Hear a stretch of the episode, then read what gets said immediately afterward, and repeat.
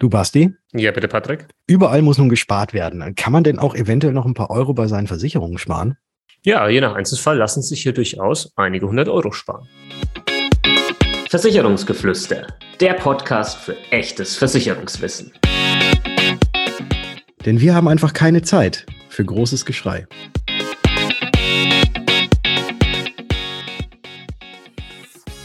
Bastian, schönen guten Morgen. Sag mal, wo erwische ich dich denn heute? Ja, hallo Patrick. Ich bin heute, ja wie immer, ganz langweilig hier bei mir in meinem Büro.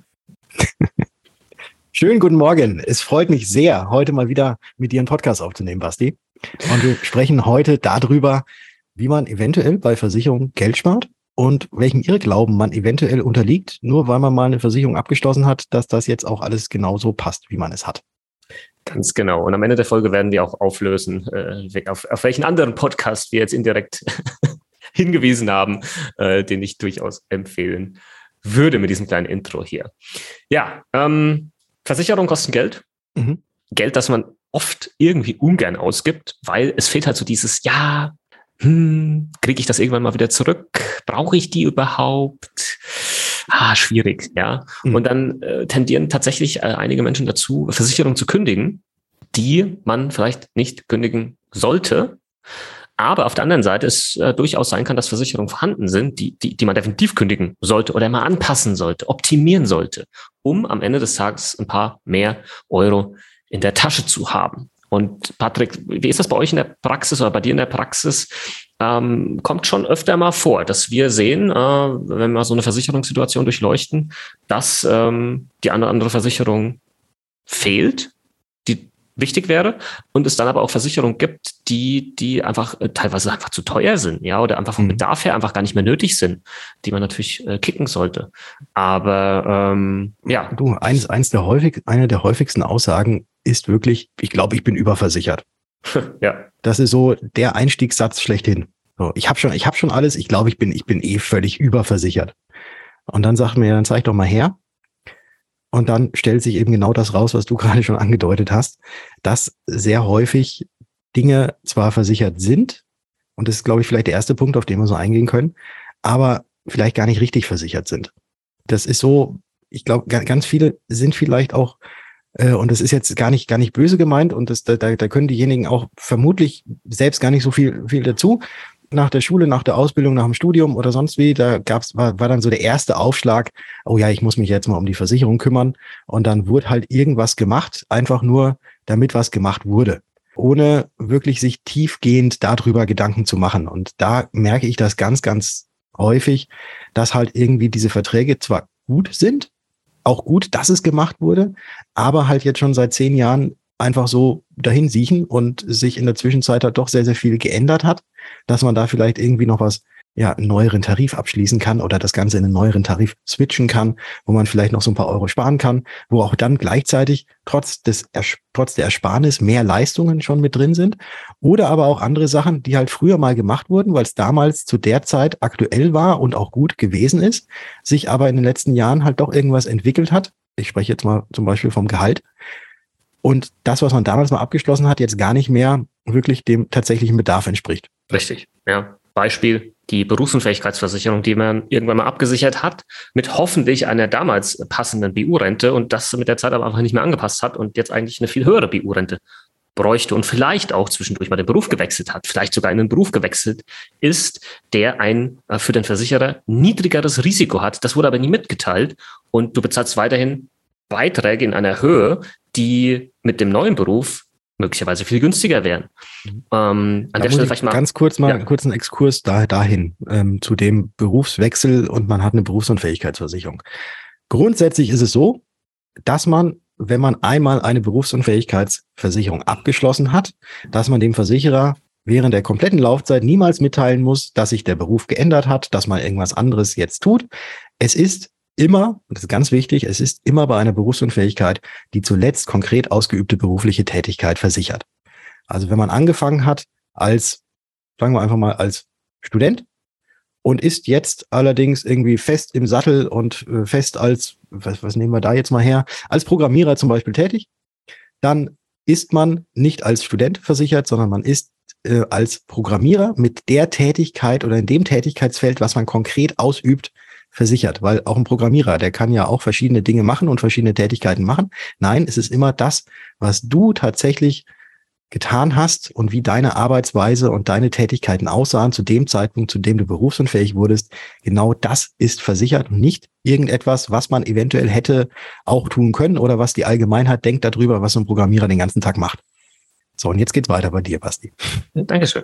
So, also, was, was ich damit sagen äh, wollte, einfach mal die BU äh, auf, auf den TÜV äh, ne, nicht, nicht auf den TÜV stellen, auf den Prüfstand stellen, indem man mal so ein BU-TÜV macht oder wie man das bei uns nennt, ein BU-Check.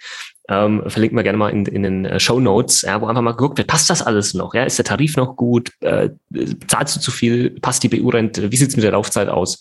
Ähm, und das sollte man halt einfach mal regelmäßig tun. Und äh, das könnte tatsächlich auch den Effekt haben am Ende des Tages, dass man weniger BU-Beiträge zahlt und dennoch gleich gut oder vielleicht sogar besser abgesichert ist. Ja, ähnliches Prinzip zum Beispiel auch bei der Kfz-Versicherung. Ich glaube, das ist ja die Versicherung, die am meisten verglichen wird. Das ist auch die Versicherung, die am meisten online verglichen wird.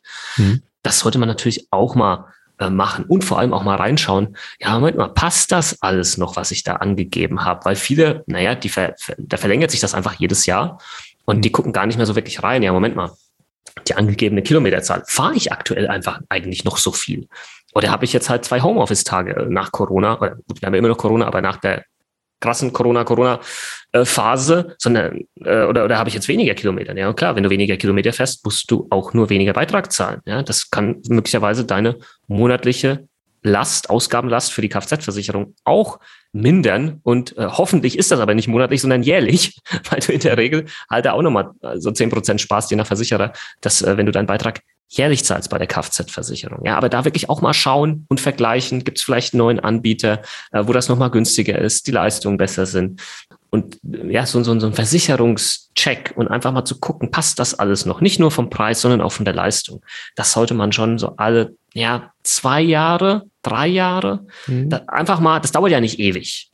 Ja, aber einfach ins Bewusstsein, kurz mal checken, entweder selbst oder mit jemandem zusammen, der sich auskennt, dass man da wieder weiß, okay, wenn ich den Ordner zurückschiebe, ins Regal oder meine Versicherungs-App schließe, das passt alles. Alles gut. Und ich muss, bin dann, gehöre nicht zu denjenigen, die dann irgendwo, ja, wenn es da, wenn's da mal zu spät ist, äh, in den Ordner reinschauen, panisch, um dann festzustellen, oh shit, ist ja gar nicht versichert. Oder war mal versichert, habe ich gekündigt. Oder wollte ich mal abschließen, habe ich aber nie. Ja. Das wäre doof. Ja. So, sowas passiert halt irgendwie. Du hast, du hast dann schon vielleicht ein etwas älteres Auto du hattest es anfangs, hattest du das Ganze dann noch eventuell mit der Vollkaskoversicherung. Da hast du irgendwann gesagt, ja, Vollkasko brauche ich nicht, lass nur die Teilkasko. Und hast dann irgendwann, ach, Teilkasko, so, so ein Blödsinn brauche ich jetzt auch nicht mehr. Ich habe jetzt, fahre jetzt nur mit der Haftpflichtversicherung rum. Und zack, hast du auf einmal einen Glasschaden, äh, weil dir irgendwie ein Stein vorne in die Windschutzscheibe geflogen ist. Dann gehst du äh, in, die, in die Werkstatt. Die fragen dich, sind sie versichert? Und dann sagst du, natürlich bin ich versichert, weil man halt schon lange nicht mehr drauf geguckt hat, was man denn überhaupt noch ähm, hatte. Ja, und dann steht man auf einmal da und muss diesen Schaden selber zahlen.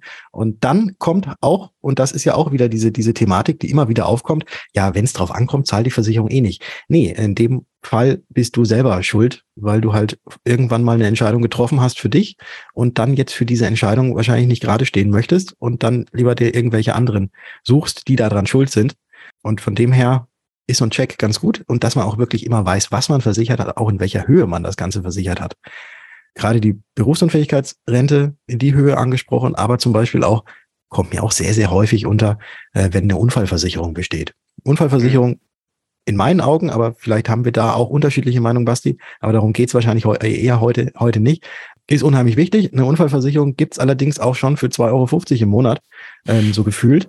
Aber für 2,50 Euro kannst du halt nicht wirklich nicht viel erwarten. Und ob dann hm. für die 2,50 Euro bei der Unfallversicherung auch genau das versichert ist, was du selbst gerne hättest, wenn es mal hart auf hart kommt, das wage ich jetzt auch erstmal so ein bisschen zu bezweifeln. Aber man hat es halt in seinem Ordner drin. Man, da steht Unfallversicherung und dann sagt man, alles klar, gut, habe ich. Passt.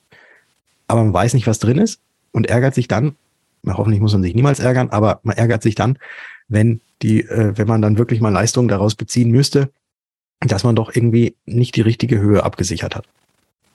Genau, ja.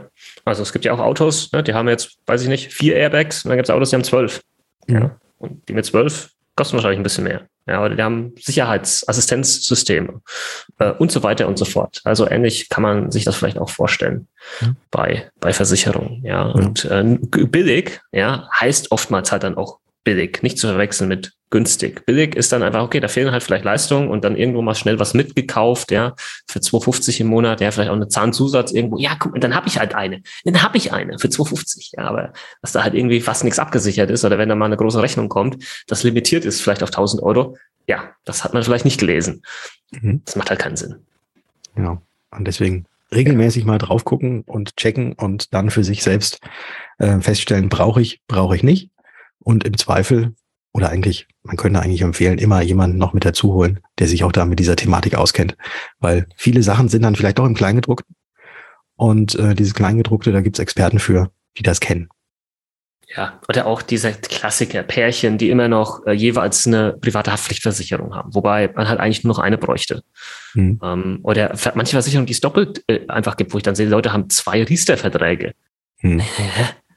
Hm. was ist denn da passiert? Ja, ja oder, oder fünf oder sechs Auslandsreisekrankenversicherungen. Ja, genau.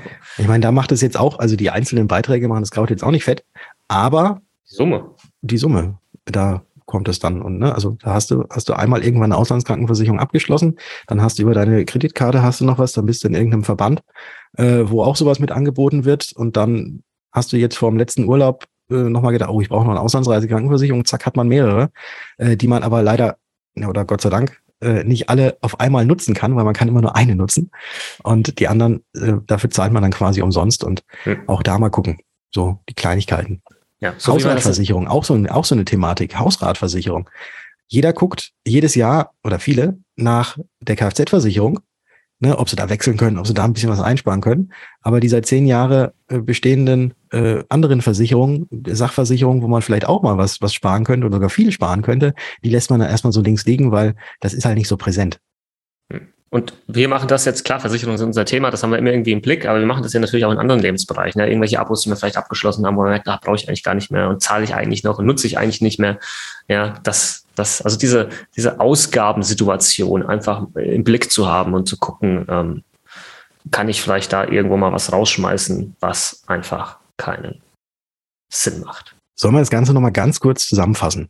Hau raus. Also, Punkt Nummer eins. Du hattest es gerade so beiläufig auch noch mit erwähnt. Bei Sachversicherungen ist es sehr häufig so, dass wenn man das Ganze nicht monatlich zahlt, sondern jährlich zahlt, dass man dann noch einen äh, Nachlass bekommt. Das ist der erste Punkt, wo man, glaube ich, auch sehr, sehr viel sparen kann. Der zweite Punkt ist, einfach mal zu gucken, ob das, was man versichert hat, auch momentan noch dem Status quo entspricht und ob es denn auch wirklich in der tatsächlichen richtigen Höhe versichert ist, so wie man es gerne haben möchte, um dort eventuell irgendwelche Anpassungen zu machen. Und was gibt noch für einen dritten Punkt, Basti? Die anderen Ausgaben, die man sonst ja, noch so ja. hat, auch mal auf den Prüfstand ja. stellen, ob man das denn wirklich braucht ob man denn wirklich noch regelmäßig ins Fitnessstudio geht oder ob das Fitnessstudio-Abo, äh, ob, ob man quasi die anderen finanziert, weil man selbst ja gar nicht mehr hingeht, aber jeden Monat die 27,50 Euro bezahlt. Ja, und auch äh, die Priorität natürlich richtig legen. Ja, also ich weiß halt, wie es ist. Ja, die Versicherungsausgaben, die tun den Leuten am meisten, wie war das so abstrakt ist. Ja, aber werde ich das irgendwie mal wieder zurückbekommen? Ja, dass, dass viele dann hergehen und sagen, ja, dann, dann kündige ich ja die Versicherung, bevor ich irgendwas anderes kündige. Und das solltest du dir extrem gut überlegen, wenn du sowas machst. Sehr, sehr gut solltest du das überlegen. So, jetzt können wir eigentlich zum Ende kommen. Und normalerweise, so wie wir angefangen haben, müssten wir jetzt Tschüss, Tschüss, Tschüss, Tschüss, Tschüss sagen. genau. Aber ich glaube, wir machen unser ganz normales. Äh, nee, das machen wir, das machen wir. Also, ähm, du, du, müsstest jetzt sagen, äh, vielen Dank, äh, Bastian, für, für, für deine Zeit. Ähm, und das nächste Mal sprechen wir, sprechen wir mal über das äh, andere Thema, das, äh, das auch ganz wichtig ist. Jetzt hast du es ja schon gesagt, da muss ich es nicht mehr sagen. Ja. Und deswegen sage ich jetzt einfach, wir hören uns. Tschüss, ciao. Tschüss, tschüss, tschüss, ciao. Ja, du musst jetzt, musst jetzt schon sagen. Wir hören uns in der nächsten Folge. Okay, wir hören uns in der nächsten Folge. Ciao. Ciao. Tschüss, ciao, ciao, ciao. Ciao, ciao, tschüss.